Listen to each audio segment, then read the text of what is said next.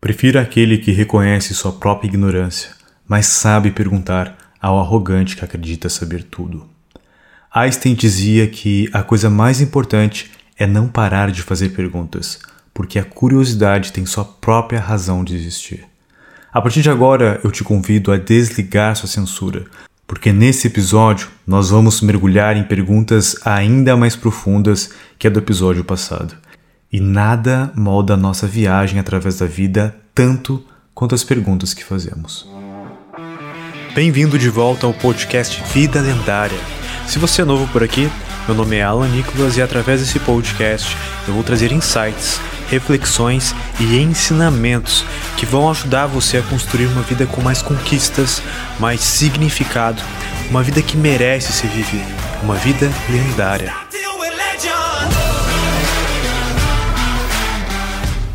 Bem-vindo, lendário e lendária, à parte 2 do episódio O Poder de Fazer Perguntas.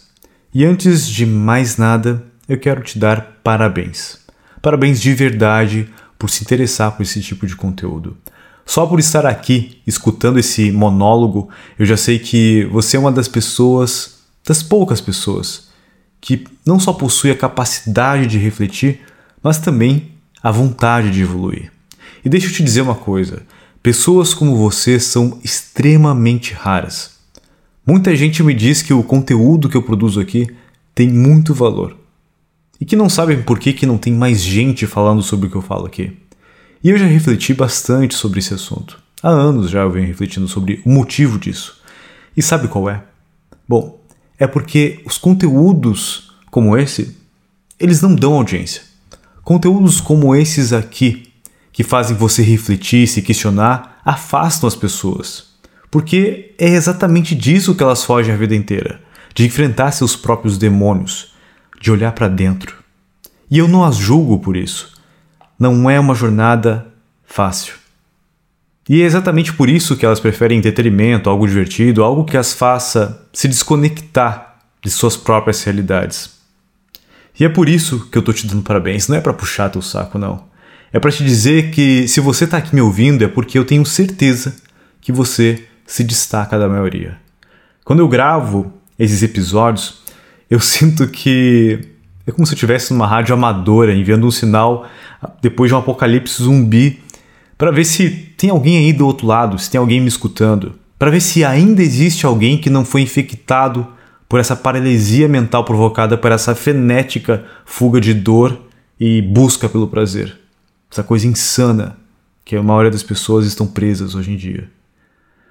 Você que está me escutando aí, você é um bicho diferente. Eu não estou dizendo que você é melhor ou pior, só é diferente e provavelmente um pouco mais consciente do que a maioria. Principalmente do que a maioria talvez ao seu redor. Talvez seja uma forma, inclusive, de você se conectar com alguém que também é um bicho diferente quando você me escuta. E se você quer se tornar ainda mais consciente, nada melhor que uma boa pergunta para refletir. Lembram das 10 primeiras perguntas que eu falei no episódio passado? Eu vou repetir elas aqui para vocês e, se puder, repita em voz alta comigo. E no final desse episódio você vai entender a importância de repetir essas perguntas em voz alta, beleza? Vamos lá então. A primeira é: lembra? O que eu realmente quero? Repita aí comigo, se você puder em voz alta. Se não puder, pode ser aí na sua mente. Só que saiba que a eficiência ela vai cair, mas ainda assim é melhor do que não repetir. O que eu realmente quero? Repita com atenção, não só como um papagaio. Já repita se perguntando: o que eu realmente quero? Você precisa se perguntar de verdade. Se for só para repetir o que eu estou falando, vai entrar pelo ouvido, vai ser pelo outro, vai ser igualzinho na escola. E o que eu menos quero aqui é ser seu professor. Lembra da rádio amadora? Eu sou apenas outro sobrevivente. Um sobrevivente tentando te passar as coordenadas de como sobreviver melhor nesse mundo que a gente vive. Então, sempre que você puder, repita de uma forma que você venha refletir. E se puder, em voz alta. Vamos para a próxima? A próxima, a número 2, é Quem sou eu? Quem sou eu? Número 3. Quais são os meus valores? Número 4. quais histórias eu venho contando para mim mesmo. Número 5. Por que e de que forma eu estou me enganando. Número 6. O que eu deveria estar fazendo? 7. E se eu continuar, espaço, como eu vou estar em X anos? 8. Por que eu estou fazendo isso? 9. O que mais importa na minha vida?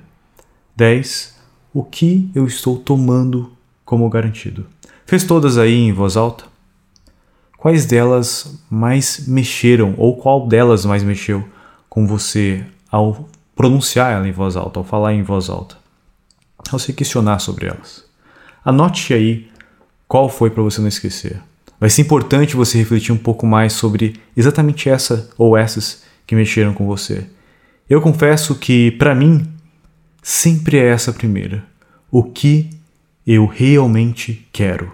Ela sempre mexe comigo, porque apesar de eu saber o que eu realmente quero, inclusive já ter escrito muito sobre isso, ainda assim muitas vezes eu me pego dizendo sim para coisas que vão impactar negativamente aquilo que eu quero.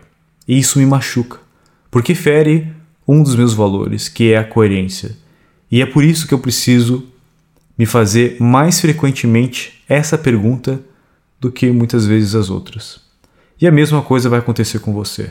Algumas terão um impacto maior que as outras. E o ideal é você documentar suas respostas com data e dia, porque, como eu já disse, as respostas irão mudar com o tempo.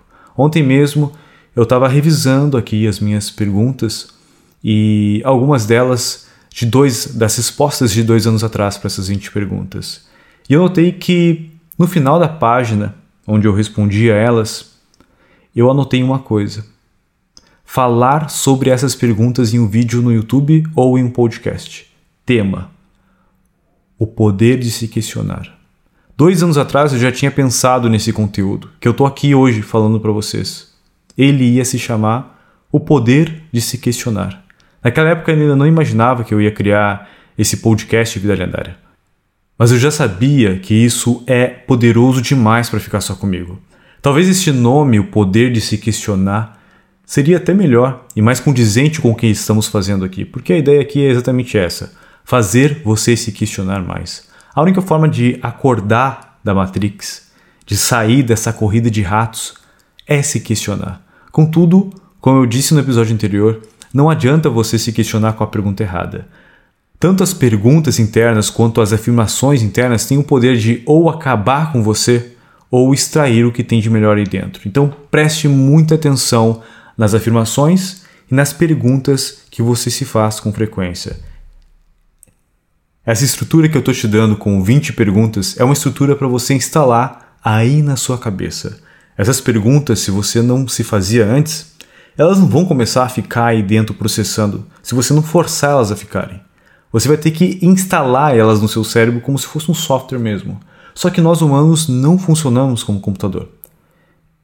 Não é só fazer arranhões em um disco rígido ou armazenar vários zeros ou uns em uma memória flash. Nós humanos temos formas diferentes de armazenar informações. E no final desse episódio, eu quero falar sobre três formas extremamente eficientes para você instalar qualquer programa, qualquer modelo, qualquer estrutura aí na sua mente. Mas antes disso, vamos voltar para onde paramos no último episódio e conhecer as próximas 10 perguntas. A décima primeira pergunta e nossa primeira pergunta desse episódio é: O que eu acredito que preciso para ser feliz? Note que a pergunta não é o que eu preciso para ser feliz. A pergunta é: o que eu acredito que preciso para ser feliz? Essa mudança é sutil, mas ela é extremamente importante. Mas por que, Alan? Porque a verdade nua e crua é que você já tem o que precisa para ser feliz. Agora, o que você acredita que precisa para ser feliz, isso você não tem. E é exatamente por acreditar que você precisa disso para ser feliz que você vai discordar de mim que você já tem o que precisa para ser feliz. Mas então, o que, que é isso? O que, que você acredita que precisa para ser feliz? Eu não conheço uma pessoa que não deseja ser feliz, mesmo aquelas que dizem que não merecem a felicidade, No fundo, é felicidade o que elas desejam. Mas eu conheço pouquíssimas pessoas que sabem exatamente o que as deixam felizes. E aqui nesse episódio eu não vou discutir sobre felicidade. É bem provável que eu vá fazer um episódio sobre isso. E é tanta coisa para falar sobre isso que é, talvez teria um, dois ou três episódios inteiros. Mas não é sobre ela que estamos falando aqui, e sim sobre o que você acredita que precisa para alcançá-la. E eu quero que você responda sem julgamentos, de forma mais sincera possível. Talvez para você seja fama, ter status social, mostrar para todo mundo que duvidou de você que você foi lá, que você conseguiu, que você venceu. Talvez seja poder, talvez dinheiro, talvez liberdade, talvez determinados prazeres da vida, como viajar, conhecer pessoas, comer comidas interessantes e exóticas em diferentes lugares. Talvez até mesmo um pouquinho de tudo isso que eu falei. E para cada coisa você terá uma justificativa do porquê precisa dela para ser feliz. Torne isso claro para você mesmo. Escreva o que você acredita que precisa e anote o porquê de cada uma delas. Por exemplo, se você escrever para ser feliz você precisa de independência financeira, escreva o porquê. Talvez uh, seja porque assim, essa liberdade financeira você vai poder viajar ou ajudar as pessoas ao seu redor. Responder essa pergunta te trará ainda mais clareza para chegar cada vez mais próximo do que você realmente precisa para ser feliz. Você descobrirá que muita coisa já está ao seu alcance. Isso te gerará dois sentimentos. Eu já respondi essa pergunta algumas vezes e eu conheço bem esses dois sentimentos que vão surgir aí. O primeiro é uma mistura de alívio com empolgação, porque você percebe que está logo ali, eu só preciso fazer isso ou aquilo e eu consigo chegar. Mas daí vem o segundo. O segundo é um frio na barriga. É o medo de dar esse passo. E por isso que a nossa décima segunda pergunta é: quais são meus medos? Se pergunte: o que que te incomoda e às vezes até te tira o sono ou te tira a paz? Todos nós temos medos. Agora, você conhece os seus? O medo nada mais é do que uma antecipação de um futuro indesejado, ou seja, você vivenciar no presente o acontecimento de um futuro que você não deseja. Quando você tem medo, por exemplo, de uma aranha, o medo é da aranha te picar, dela subir com aquelas patas peludas na sua perna, e garanto que se você tem algum medo, algum, alguma fobia aí de aranha, você deve ter se arrepiado só de eu ter falado isso de imaginar uma aranha subindo na sua perna. Mas percebe que isso não existe no momento? Não existe nenhuma aranha, eu acredito, aí perto de você.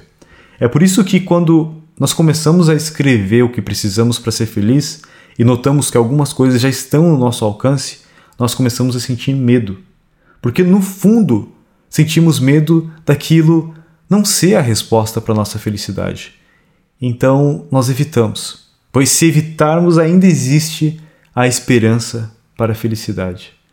Eu já vi isso acontecer com diversas pessoas que eu conheço e também já li sobre isso em diversos livros. Uh, um exemplo que eu tenho muito vívido na minha cabeça é do livro O Alquimista, que eu reli faz poucos dias atrás. Nele tem um protagonista que é um, um jovem pastor que acaba tendo que trabalhar numa loja de cristais. E ele descobre que o dono dessa loja ele tem um sonho, um sonho de viajar para Meca. E esse comerciante não tinha condições, não tinha dinheiro para viajar para lá, porque ele tinha investido esse dinheiro, que ele poderia ter viajado para lá, nessa sua loja. Toda a sua grana foi ali. Só que quando ele finalmente ganhou grana, ganhou dinheiro com a ajuda desse pastor de ovelhas, esse rapaz perguntou para ele: "Por que que você não vai para Meca agora?" E ele respondeu: "Porque Meca é o que me mantém vivo." É o que me faz aguentar todos esses dias iguais, esses vasos calados nas prateleiras, o almoço e o jantar naquele restaurante horrível. Eu tenho medo de realizar meu sonho e depois não ter mais motivo para continuar vivo. Eu já imaginei milhares e milhares de vezes atravessando o deserto, minha chegada naquela praça onde vai ter a pedra sagrada, sete voltas que eu vou dar em torno daquela pedra, eu vou tocar nela. Eu já imaginei quais pessoas que vão estar ao meu lado, na minha frente, as conversas que eu vou escutar, as orações que eu vou escutar. Só que eu tenho medo. Medo que seja uma grande decepção, então eu prefiro apenas sonhar.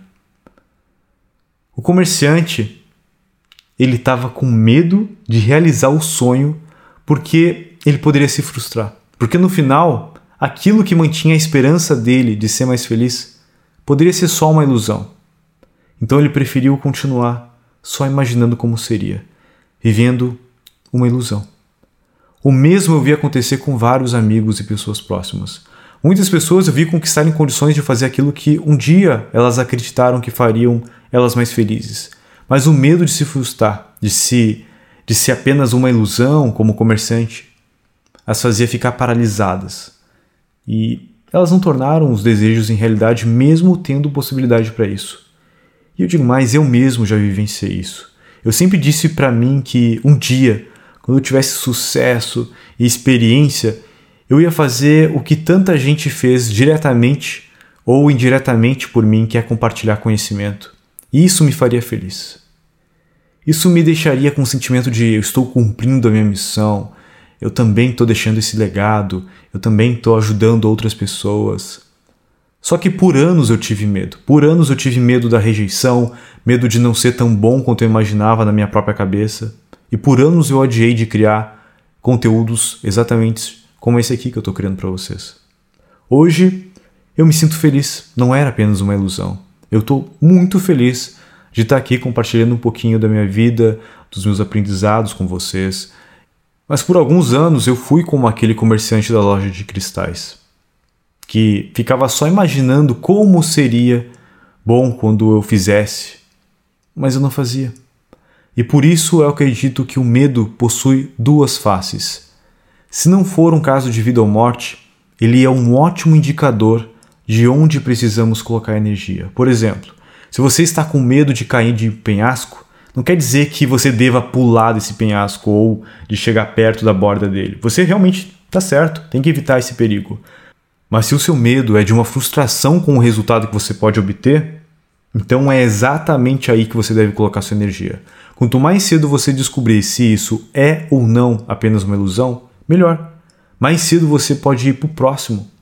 As pessoas de mais sucesso que eu conheço, e quando eu digo sucesso, eu quero dizer abundância em todas as áreas da vida, são as pessoas que tomam com maior frequência e maior velocidade decisões que são emocionalmente difíceis, ou seja, decisões com potencial de gerar uma frustração. Exemplo: você sonha em ser um empresário bem-sucedido, mas tem medo de largar o seu emprego uh, e acabar sendo um, um empresário fracassado. Exemplo: você sonha em ser um empresário bem-sucedido, mas tem medo de largar o emprego e acabar fracassando como empresário. O que eu te digo é: deixa seu emprego e tenta ser esse empresário por um tempo, e se acabar não sendo para ti, volta a ser empregado para alguém. Quando você toma uma decisão extremamente difícil, existem dois resultados que você pode esperar.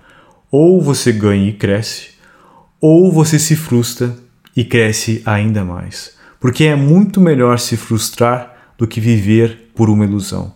E eu cansei já de me frustrar, de me frustrar com projetos, de me frustrar com pessoas. Só que isso não me parou porque eu sempre aprendo com cada fracasso. Mas Alan, e se o fracasso for tão grande que eu não consiga me recuperar? Se essa é a sua preocupação, procure aí no Google, no YouTube por Lista do Medo de Tim Ferriss. É uma metodologia que ele usou para vencer os próprios medos. E ele ensinou essa metodologia em um TEDx lá em Vancouver em 2017. E como eu sempre acompanhei ele e eu assistia a maioria dos materiais que ele disponibilizava na internet, eu acabei assistindo esse vídeo lá em 2017 mesmo, e desde lá eu uso essa ferramenta da lista do medo. E eu aconselho você a assistir o vídeo, mas para resumir a estratégia para superar o medo e entrar em ação, após reconhecer o medo, você destrincha ele em três colunas. Na primeira coluna, você escreve o que, pode dar errado. Na segunda, você lista como prevenir isso que pode dar errado. E na terceira coluna, você vai colocar lá o que você pode fazer para remediar isso. Como o meu exemplo de largar o emprego que eu dei ali e tentar empreender pode ser um bom exemplo. Na primeira coluna, você poderia botar, por exemplo, ficar sem dinheiro. Na segunda, que é prevenção, você pode colocar fazer uma reserva de seis meses antes de deixar o emprego. E na remediação você pode colocar trabalhar com um freelancer, por exemplo, caso o dinheiro acabe. E assim você vai listando cada uma das consequências negativas que podem acontecer e como prevenir e como remediar. Eu normalmente faço esse exercício mentalmente, mas quando eu preciso tomar uma decisão importante, aquela decisão que dá um frio na barriga, eu normalmente prefiro fazer isso realmente com papel e caneta. E existem diversos exercícios e técnicas que ajudam a superar o medo e nos colocar em ação, mas para mim, de longe, essa é a prática mais eficiente que eu conheço. E não é à toa que esse exercício Tim Ferriss pegou emprestado dos antigos filósofos estoicos. É algo que já se provou no tempo, e como Nassim Taleb escreveu no Antifrágil, aquilo que já existe há dois mil anos é mais provável que dure mais dois mil anos do que aquilo que é novidade. O efeito Lindy, como ele chama, é um grande orientador para escolhermos mais sabiamente as nossas referências. Ele, o efeito Lindy, te ajudará a responder a nossa próxima pergunta. Quem poderia me dar um bom conselho neste assunto? Essa é a nossa décima terceira pergunta. Quem poderia me dar um bom conselho nesse assunto? Todas essas reflexões que você está fazendo através dessas perguntas vão gerar mais perguntas. E nem sempre você vai encontrar a melhor resposta para elas sozinho. E é por isso que essa pergunta foi e continuará sendo fundamental para mim. Quem poderia me dar um bom conselho nesse assunto? Normalmente, quando a gente tem algum problema, uma situação, a gente costuma recorrer a um amigo, a um pai, a uma mãe, em geral, alguém que está próximo de nós, alguém que a gente se sente confortável em compartilhar aquela situação, aquela dúvida. Só que o que eu percebi muito novo é que eu estava pedindo conselhos para as pessoas erradas.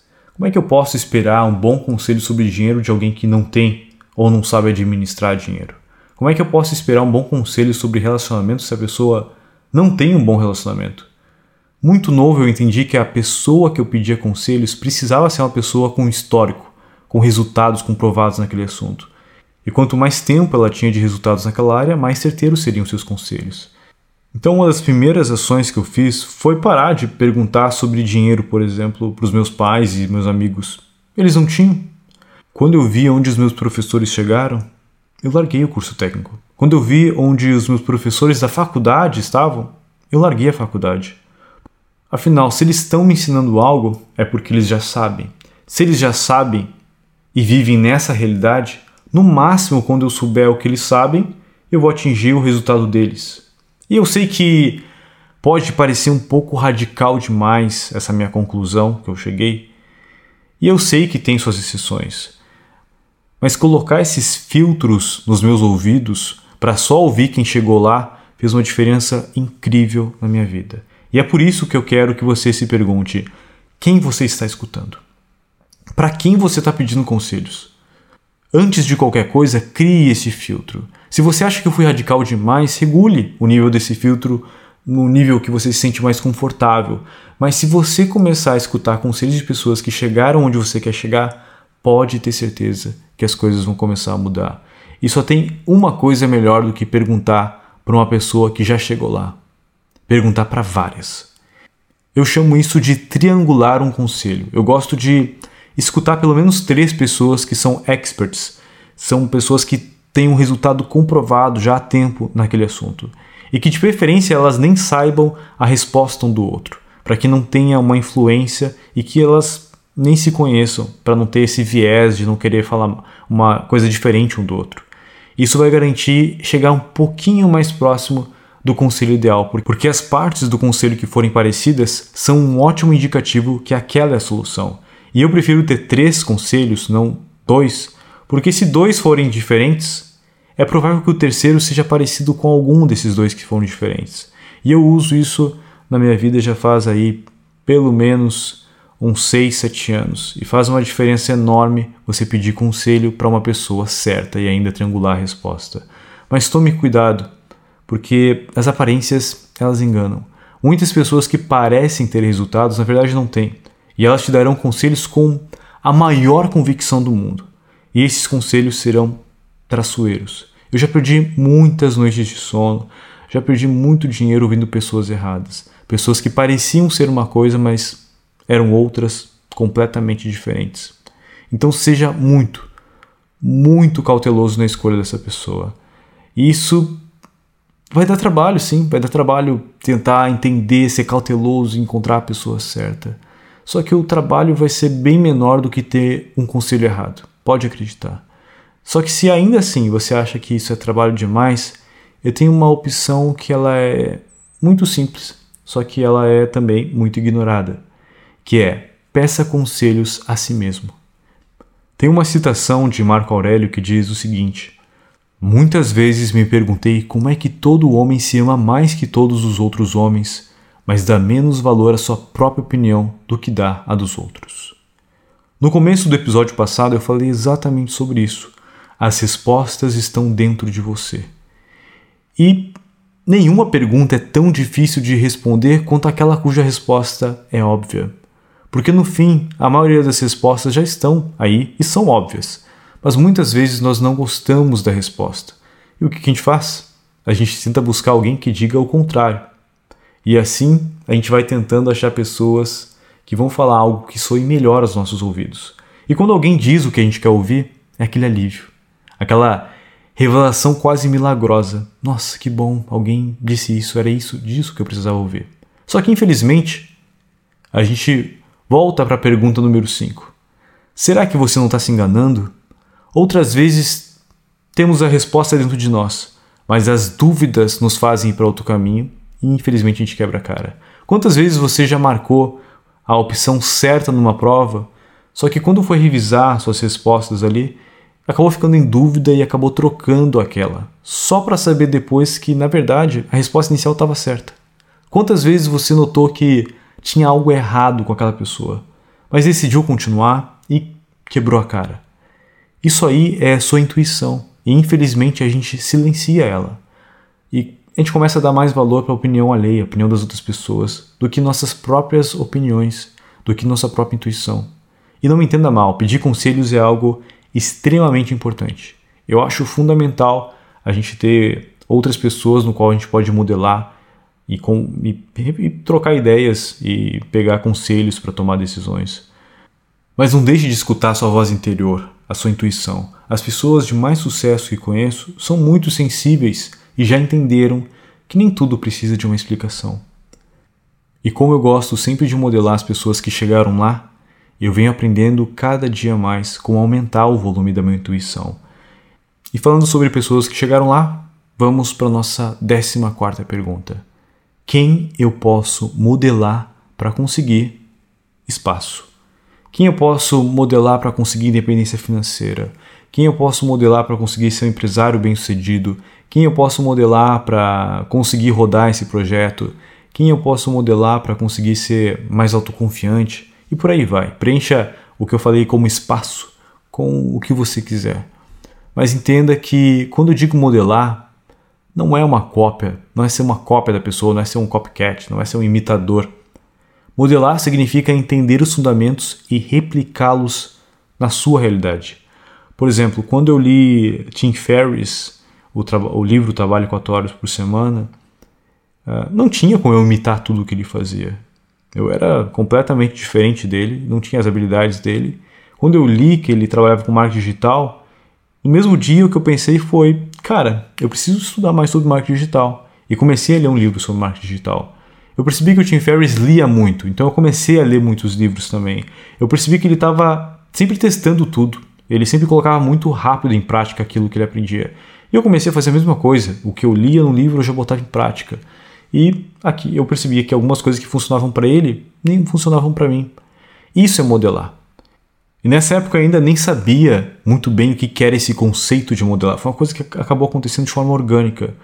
É, eu só fui descobrir que isso se chamava modelagem quando eu li o livro Poder Sem Limites do Tony Robbins.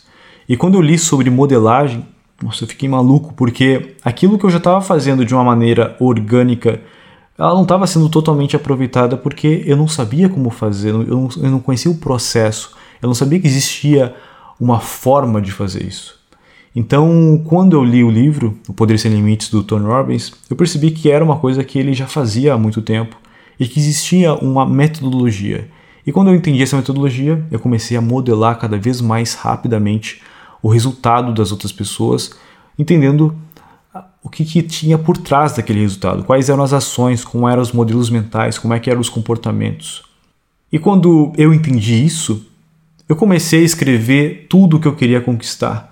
E eu comecei a encontrar as pessoas que alcançaram aquilo e comecei a acompanhar elas em todos os lugares. Eu li os livros delas, eu escutava as entrevistas delas no YouTube, eu escutava os podcasts que elas participavam, tudo que tinha daquela pessoa, tudo que ela produzia de alguma forma, eu ia consumir. E consumir de forma fervorosa, consumir tudo.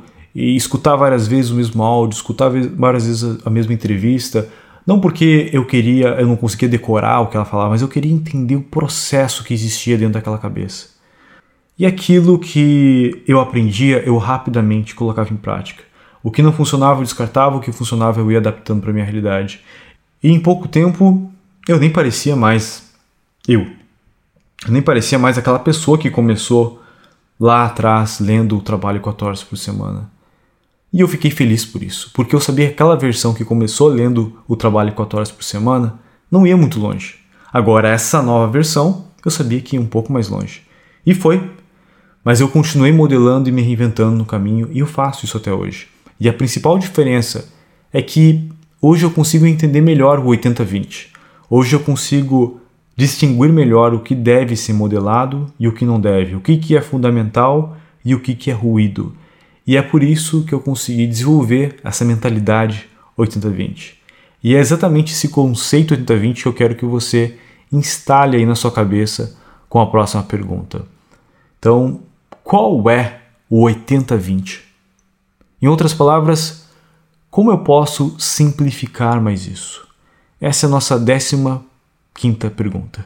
Qual é o 80-20 disso? Talvez para você seja algo diferente, talvez você nunca tenha ouvido falar sobre 80-20. E eu acredito que eu sei o que você está pensando aí, porque deve ser algo parecido com as pessoas que trabalhavam comigo na minha última empresa. Lá nós se perguntava todos os dias, inúmeras vezes ao dia, o que, que era o 80-20. O que, que era o 80-20 de cada setor. E não era só entre líderes. E a gente perguntava frequentemente, inclusive, para os colaboradores. E quando eles não conseguiam identificar o que, que era isso, ou quando eles eram novos lá na empresa, a gente explicava rapidamente, traduzia para eles, para eles entenderem. E o 80-20 é a lei de Pareto, é uma lei que diz que 80% do nosso resultado é gerado por 20% do nosso esforço. E algumas vezes 99% do resultado vai ser gerado por 1% do esforço, outras vezes 60% gerado por 40%, mas estranhamente o 80-20 normalmente é exatamente nessa proporção. Seja o que for, sempre haverá um 80-20. Como ganhar mais dinheiro, como consumir mais conteúdo de qualidade, como ser mais produtivo, sempre haverá um 80-20 em tudo que você fizer. Eu vou repetir sempre em tudo que fizer. Vou dar um exemplo bem, bem bobinho recente. Às vezes eu jogo um jogo de tiro nos celulares com alguns amigos. E no começo a gente ganhava muito fácil porque a gente jogava contra pessoas muito noobs, pessoas muito iniciantes, pessoas que não sabiam o que estavam fazendo. E a gente foi subindo de nível. E à medida que a gente foi subindo de nível, foi ficando mais difícil. Só que foi ficando mais difícil ao ponto que a gente começou raramente a ganhar, a gente só perdia. E eu sempre gostava de olhar para o histórico do time que ganhou para ver o que, que esses caras estão fazendo diferente. E eu notava que normalmente, quase sempre, esses caras que ganharam da gente jogavam o dia inteiro. Eles tinham inúmeras, inúmeras, inúmeras vitórias ao longo do dia. Provavelmente eram adolescentes que ficavam o dia todo jogando ali. E, bom, a gente, eu e meus amigos, trabalhamos o dia inteiro, jogamos de vez em quando, então como é que a gente vai conseguir ganhar desses caras que têm muito mais experiência, que estão sempre jogando? E eu confesso que até pensei em parar de jogar, porque eu estava começando só a me estressar. Só que teve um dia que eu pensei, qual que é o 80-20 aqui? Como é que eu posso ganhar dessa galera que fica o dia inteiro jogando? com menos tempo de jogo do que eles. Ou seja, como é que eu posso obter o maior resultado possível colocando a menor energia possível? E eu resolvi começar a olhar alguns vídeos no YouTube antes de jogar. Antes de jogar, eu ia lá e olhava alguns dos melhores players jogando esse jogo. Só que eu, e eu comecei a notar alguns padrões desse, desses melhores players.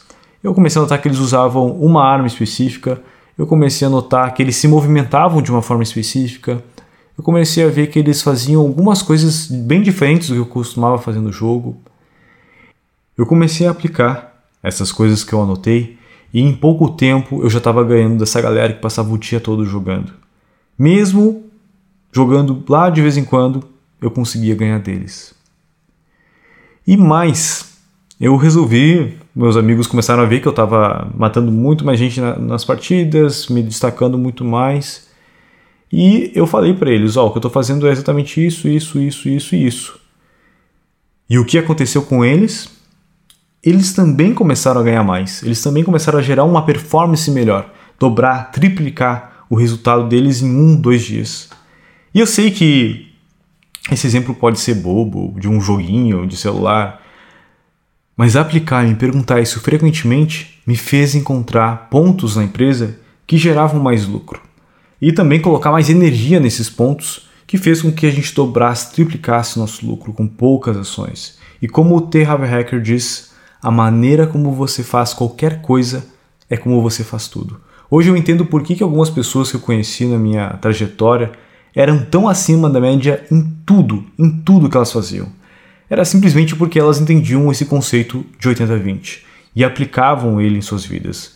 E, como eu já disse, em tudo existe um 80-20. Então comece a se perguntar o tempo todo: qual é o 80-20 disso? Como é que eu posso obter o maior resultado possível colocando a menor energia? Eu tenho certeza que você vai se surpreender com as respostas que vai encontrar e principalmente com o resultado que isso vai te dar. E agora, para finalizar as 20 perguntas do nosso framework, eu separei cinco perguntas estoicas. Perguntas que eu já me fazia muito antes, inclusive, de conhecer o estoicismo. Mas eu descobri que são perguntas que, na verdade, são bem mais antigas do que eu imaginava. São perguntas de dois mil anos atrás. Perguntas que os antigos estoicos já se faziam. Essas perguntas são um pouco mais pesadas do que as perguntas que eu falei até aqui, mas foram fundamentais para me tornar quem eu sou hoje e são elas que já estão moldando quem eu vou me tornar. E a primeira delas, a nossa décima sexta pergunta é: o que está no meu controle e o que não está nessa situação? A principal tarefa na vida é simplesmente isso identificar e separar as coisas para que eu possa dizer claramente a mim mesmo quais são as coisas externas que não estão sob meu controle e quais têm a ver com as escolhas que eu realmente controlo. Onde procuro o bem e o mal. Não para coisas externas incontroláveis, mas para dentro de mim, para as escolhas que são minhas. Essa é uma passagem de um dos discursos de Epicteto. E esse discurso tem tudo a ver com essa pergunta que eu faço todo santo dia. O que, que está no meu controle? O que, que não está sobre essa situação, sobre isso?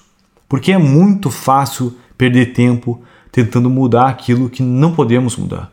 E essa pergunta talvez seja a pergunta que melhor demonstra o estoicismo na prática. O objetivo dela é nos permitir distinguir aquilo que está no nosso controle daquilo que não está. Então, colocar energia mental e física naquilo que está. No livro Os Sete Hábitos das Pessoas Altamente Eficazes, inclusive que eu já mencionei em algum dos episódios aqui, o autor cita este mesmo ponto ao distinguir entre o nosso círculo de preocupação, coisas com, nas quais a gente se preocupa, só que a gente não consegue mudar, e o nosso círculo de influência. E os estoicos diriam com razão que não vale a pena perder tempo e energia com coisas que não podemos controlar.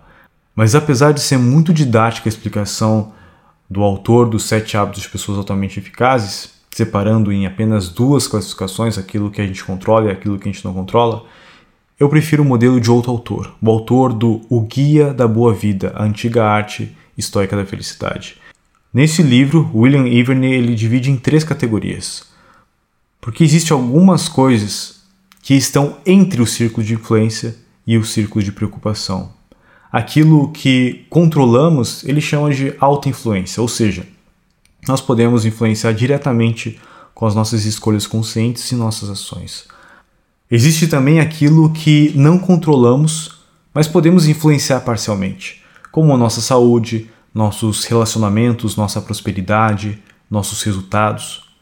E por último, aquilo que não controlamos, nem conseguimos influenciar de forma significativa, como o tempo, se está chovendo, está fazendo sol, se está nublado, as notícias, o passado, o que as pessoas pensam, a economia, a política, se o Brasil vai dar certo, se o Brasil não vai dar certo.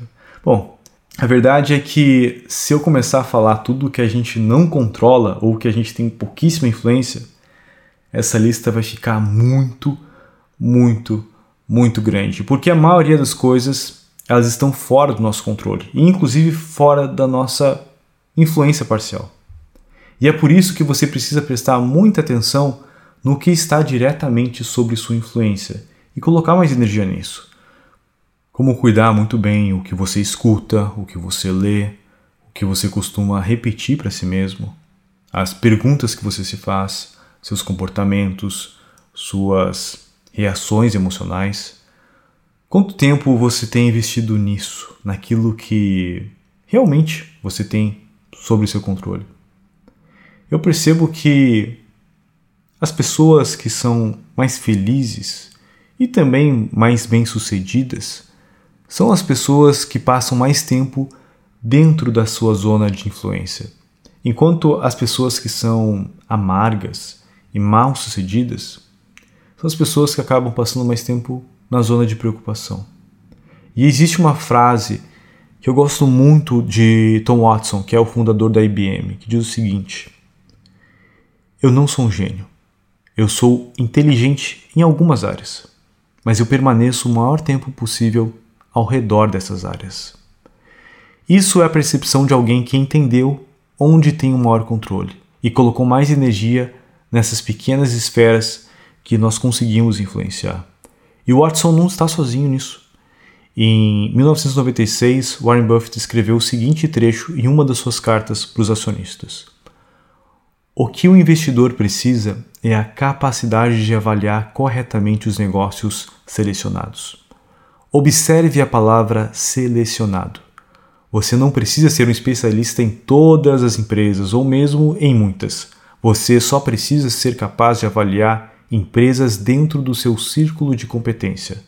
O tamanho desse círculo não é muito importante. Conhecer seus limites, entretanto, é vital. E para mim, a parte mais importante desse pequeno trecho é o seguinte: o tamanho desse círculo não é muito importante.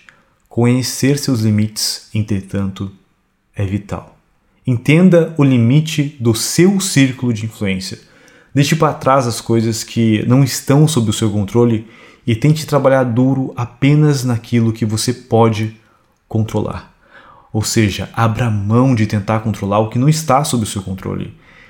E é exatamente sobre isso a nossa próxima pergunta. Do que eu preciso abrir mão? Poucas pessoas gostam de abrir mão de algo. A maioria evita isso a todo custo. Mas a verdade é que você está a cada momento abrindo mão de algo. Nesse exato momento, ao me escutar, você está abrindo mão de escutar uma música, de, de, sei lá, meditar, ou de escutar até mesmo outro podcast. Você abriu mão, mesmo sem perceber. E como já dizia sabiamente Charlie Brown Jr., cada escolha uma renúncia. Isso é a vida. Invariavelmente você vai abrir mão. A única diferença é que você pode fazer isso de forma consciente ou de forma inconsciente. Mas o problema de ser inconsciente é que você provavelmente acabará abrindo mão de algo que é muito valioso sem perceber. E é por isso que é melhor abrir mão de forma consciente. E se você tem dificuldade para abrir mão, eu recomendo que você escute o episódio 9, Essencialismo, a arte de dizer não. Lá eu dei diversas dicas como filtrar aquilo que é importante daquilo que não é, mas eu vou te dar aqui uma amostra do que você vai encontrar lá uma amostra do que é o essencialismo e como é que ele pode te ajudar a responder essa pergunta. Existe uma frase que eu, inclusive, mandei fazer um quadro para deixar do meu lado, lá na empresa. Trouxe esse quadro para cá, coloquei ele aqui no meu quarto também, porque para todos os dias, quando eu preciso tomar uma decisão, eu gosto de olhar para essa frase, que ela diz o seguinte: Se não for um sim óbvio, então é um não óbvio. Esse tem sido um norte para mim, quase um mantra, e há anos já. E ele me ajuda muito a tomar decisões, decisões que eu preciso pensar sobre o que eu preciso abrir mão. E Naval, que é um investidor anjo que eu tenho seguido já há algumas semanas, ele tem uma citação também que eu li esses dias que eu gostei muito, que é a seguinte: Se isso te diverte agora, mas vai te entediar algum dia, então é uma distração. Continue procurando. Ou seja, não ocupe sua vida com aquilo que você não quer, porque talvez quando aquilo que você realmente quer chegar, talvez não encontre espaço para ficar. Abra espaço para o que você realmente quer. Abra mão daquilo que você tem e é hoje e abraça o espaço para o novo. Eu sei o quão desafiador isso pode parecer, mas pode acreditar que também é tão recompensador quanto é assustador.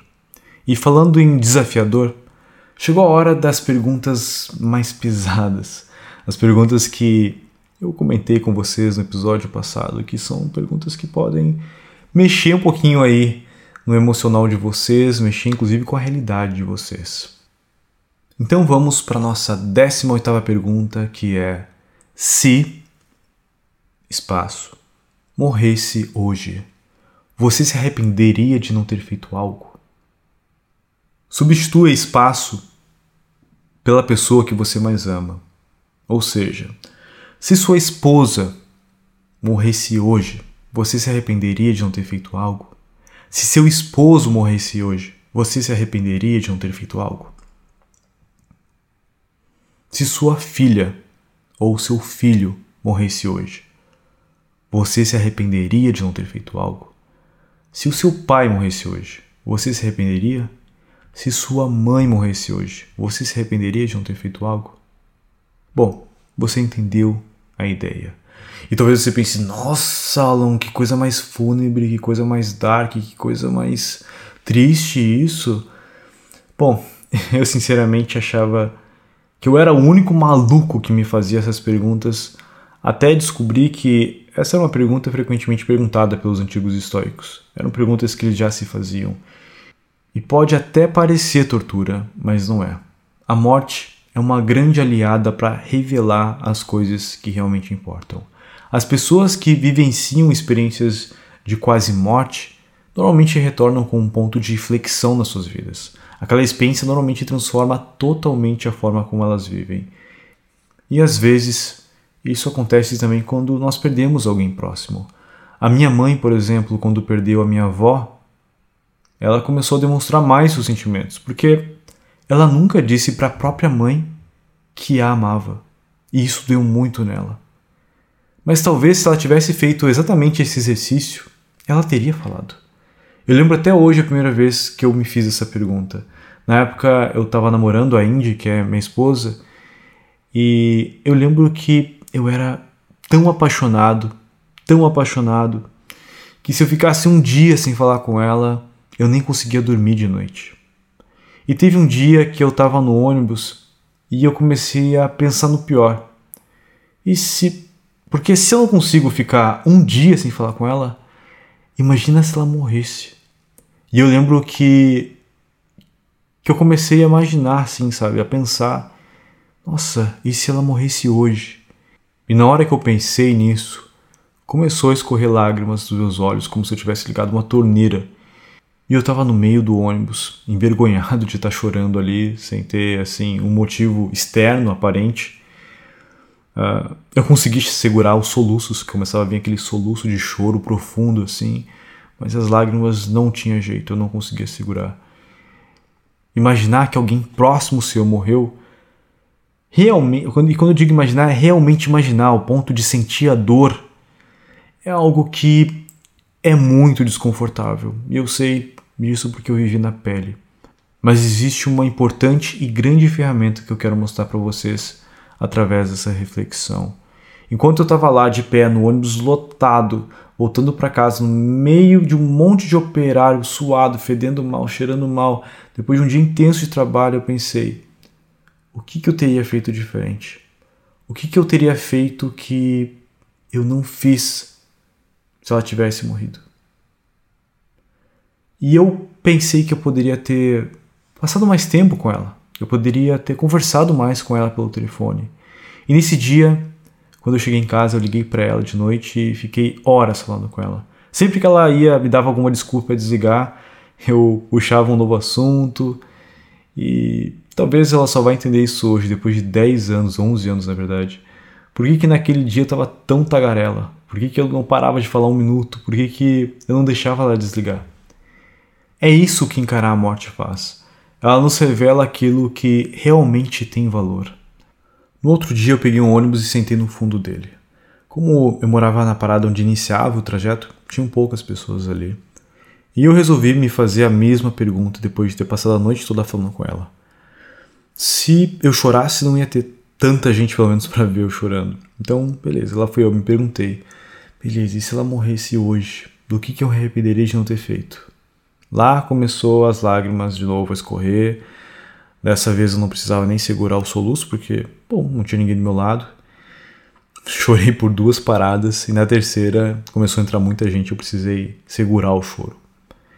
E enquanto eu segurava o choro, eu me dei conta que, cara, eu tô chorando até mais que ontem, mas eu resolvi me perguntar de novo, porque o choro não é uma resposta. E se ela morresse hoje, do que que eu me arrependeria de não ter feito?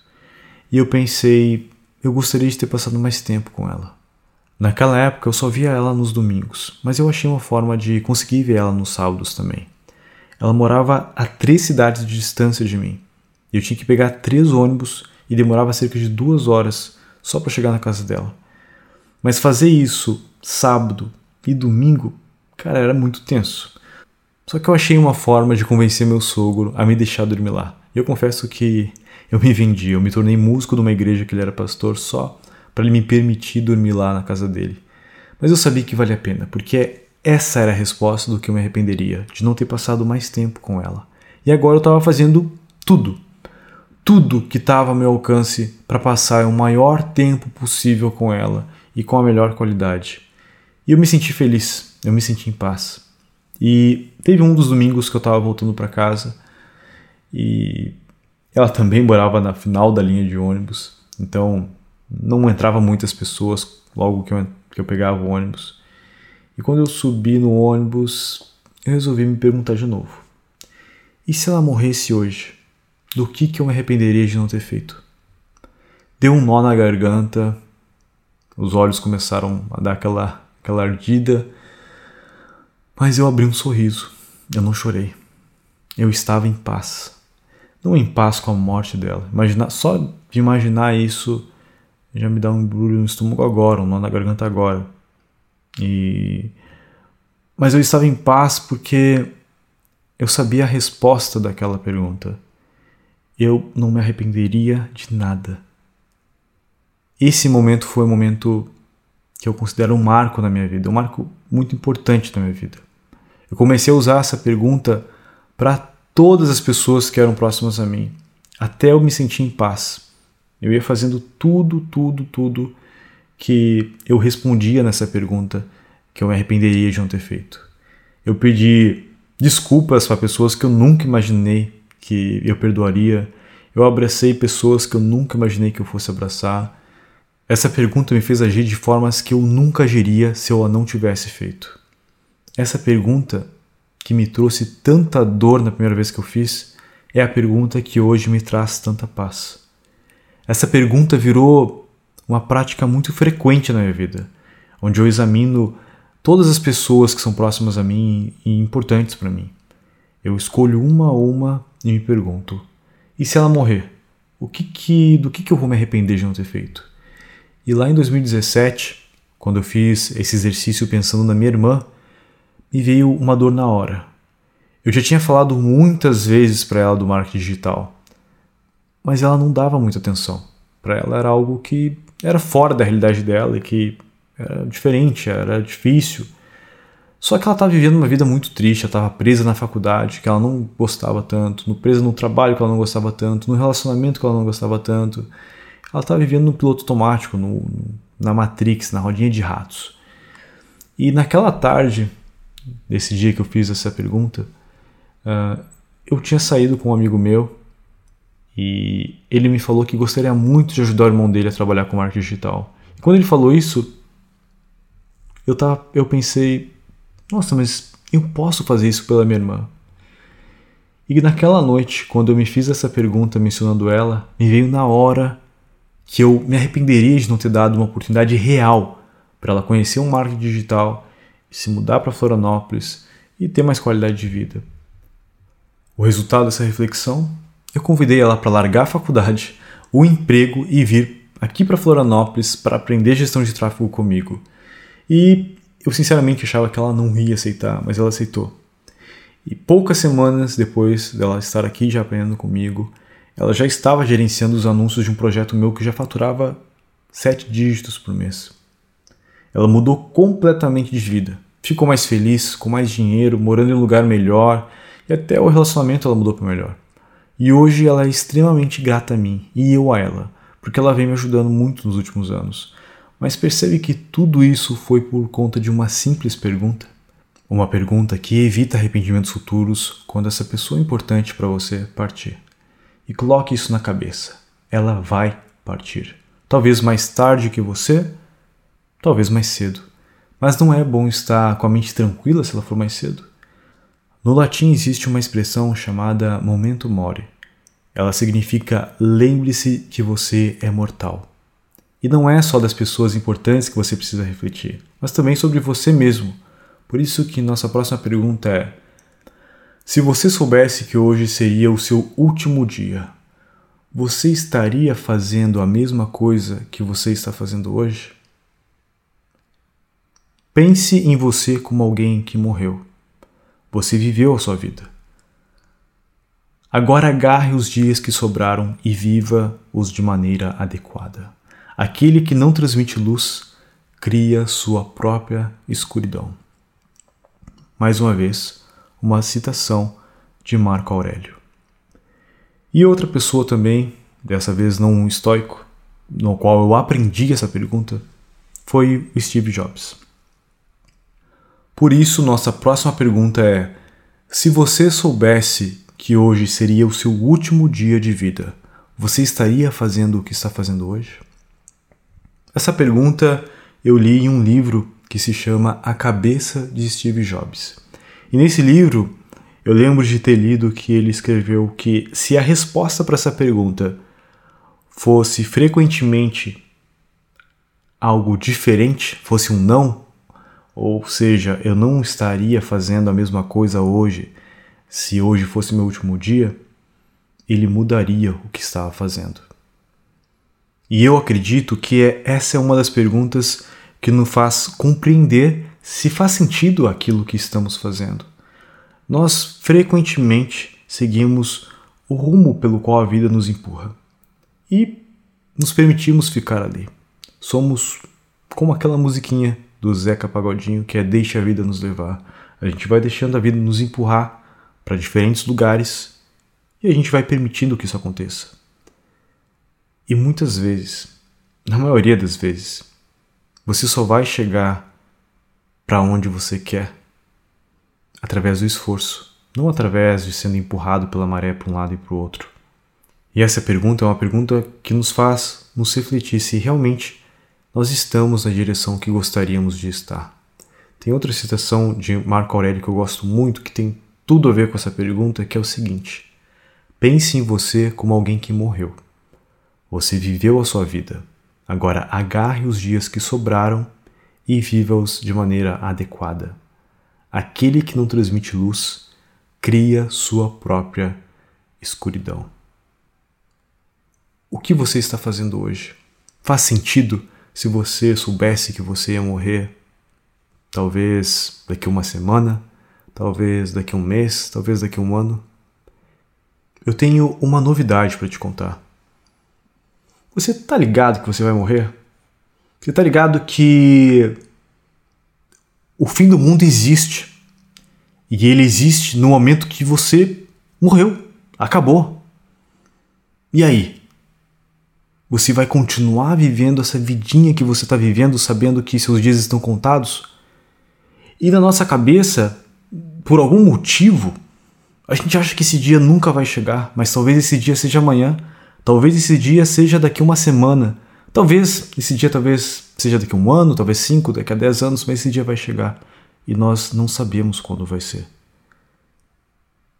Então, utilize essa pergunta como uma ferramenta para você viver a sua vida no seu potencial máximo, ou como Marco Aurélio mesmo disse, de maneira adequada de maneira alinhada à vida que você deseja viver, a vida que você respondeu lá na nossa primeira pergunta.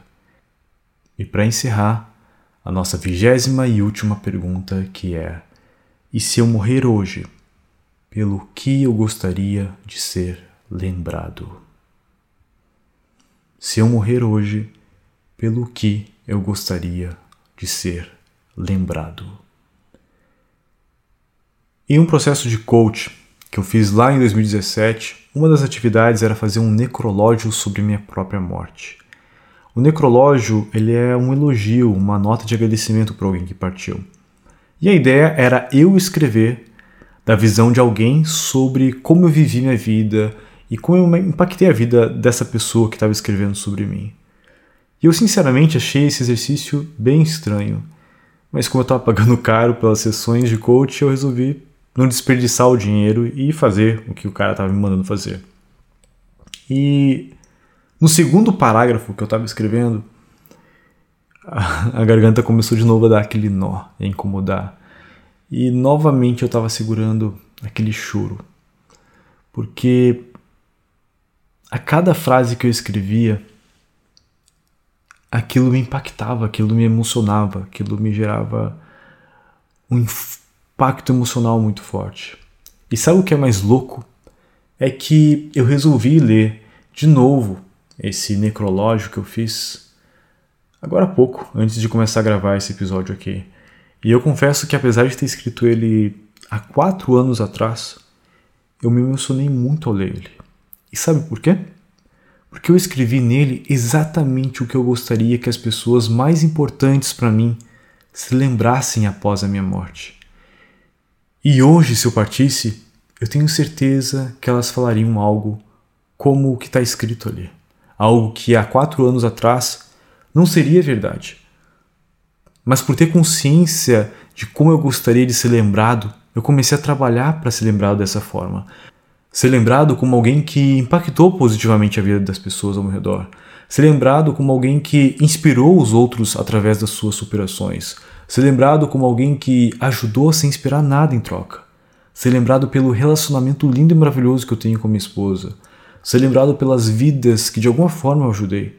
Ser lembrado pelo legado que eu deixei. E você, pelo que gostaria de ser lembrado? Essa foi a nossa última pergunta. Agora, quanto vale essas 20 perguntas que você acabou de obter. Elas me geraram não só alguns bilhões de reais, mas também sucesso, felicidade nas mais diversas áreas da minha vida. Quanto isso vale? Quer saber a resposta? Isso não vale nada. Porque só tem valor se você escrever elas, se você meditar sobre elas, se você se perguntar sobre elas e se você respondê-las, mas não uma vez, e sim ao longo da sua vida. No começo desse episódio, eu disse que as suas respostas estão dentro de você, mas isso não significa que você não deve parar de ler, de assistir vídeos ou de aprender com grandes mestres e professores. Ainda é muito importante essas fontes de conhecimentos de sabedorias externas, porque elas te dão insumo para que através da sua verdade você consiga responder da maneira mais profunda as suas perguntas lendárias. Também não se limite apenas a essas 20 perguntas. Que essas 20 perguntas sirvam simplesmente como uma inspiração para você criar a sua própria lista. Perguntas que merecem ser refletidas ao longo dos anos e sempre gerarem ações. Refletir sem ação é masturbação mental. E é exatamente por isso que eu gosto tanto da filosofia estoica, porque ela foi forjada em tempos difíceis, tempos onde não se podia confiar no governo, no vizinho, onde a única solução era olhar para dentro. E é isso que essas perguntas fazem com você. Elas fazem você olhar por um instante, por apenas um instante, esquecer todo esse ruído externo e olhar aí para dentro. E é aí dentro que você vai encontrar as respostas que busca. E para concluir, no começo desse episódio eu falei que no final dele eu ia te dar três formas aí para instalar essas perguntas na sua mente. Deixa eu te falar sobre essas três formas então para você conseguir achar que mais funciona para você e assim instalar essas perguntas no seu subconsciente, porque vai ser o seu subconsciente que vai conseguir trabalhar para encontrar essas respostas. A primeira forma é através de impacto emocional. Nós gravamos facilmente informações quando temos um alto impacto emocional. Isso acontece porque o nosso cérebro primitivo identifica que essa informação é essencial para a nossa sobrevivência. É por isso que até hoje você se lembra do bullying na escola que você sofreu, ou até mesmo de coisas positivas, como o cheirinho gostoso da comida da sua avó, da sua mãe. Agora, infelizmente ou felizmente, eu não consigo, através desse episódio, te gerar um impacto emocional. Um impacto emocional que faça com que você consiga instalar todas essas perguntas na sua cabeça. Talvez até algumas delas tenham te impactado, seja pela pergunta ou pela argumentação, mas foi só porque, na verdade, te lembrou de algo que você já vivenciou. Foi esse algo que, na verdade, te conectou a ela. E quando eu preciso lembrar de algo, e eu não quero esquecer isso por nada no mundo, eu utilizo esse recurso. Eu associo uma informação a um grande impacto emocional que eu já tive ou o que for gerado na hora, e dessa forma eu nunca mais esqueço a informação. Contudo, isso requer muito autoconhecimento, muita prática e também muita concentração. E por isso eu acredito que não é a melhor opção para você e nem é a opção mais viável na maioria das vezes. Agora, a segunda forma é através do efeito composto. Essa forma pode ser um pouco cansativa, mas é extremamente simples e extremamente eficiente. Ela, essa segunda forma é através da repetição, da constância, ou seja, se faça essas perguntas o maior número de vezes possível. Escreva elas, leia elas em voz alta e se pergunte todos os dias elas. E eu quero dar ênfase aqui a que ao fazer as perguntas é importante você falar em voz alta, porque isso cria um processo que é chamado efeito de produção. Palavras pronunciadas em voz alta possuem uma fixação maior na nossa memória de longo prazo. E praticando, em algum momento elas farão parte natural das suas perguntas diárias. É o caminho que eu segui para muitas dessas perguntas que estão aí na minha lista de reflexão. E ainda temos uma terceira forma, que é ensinar. Eu sinceramente desconheço uma técnica para aprender tão eficiente quanto ensinar. Porque quando você precisa ensinar alguém sobre algo, você é jogado no fogo e o fogo te molda. Quando você precisa ensinar, você vai fazer questão de ser o mais claro e simples possível. E só conseguimos ser simples e claros quando entendemos profundamente sobre o que estamos falando. Você vai ser testado, as pessoas que você ensinar vão te fazer perguntas. E quando você não souber, você vai se sentir envergonhado. Envergonhado de não saber a resposta.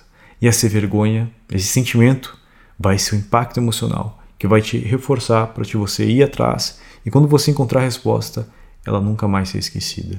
Quer ter certeza que essa pergunta vai ser instalada aí na sua cabeça? Então fale sobre essas perguntas com alguém. Ensine para alguém aquilo que você conseguiu aprender através desses dois episódios aqui, o poder de fazer perguntas. Discuta sobre essas perguntas. Discuta com pessoas próximas a você, que também serão beneficiadas de terem acesso a esse conteúdo. Inclusive, compartilhe esse episódio com mais pessoas que você conhece, que juntos vocês podem discutir sobre tudo que eu comentei aqui, sobre os argumentos, sobre as perguntas, sobre o que eu apresentei para vocês. E eu espero que, assim como essas perguntas transformaram minha vida para melhor, elas possam transformar também a sua. Obrigado por estar até aqui comigo, até o final. E não se esqueça: uma vida lendária é formada por pequenas ações e decisões. Coloque em prática o que você aprendeu aqui hoje. Até o próximo episódio.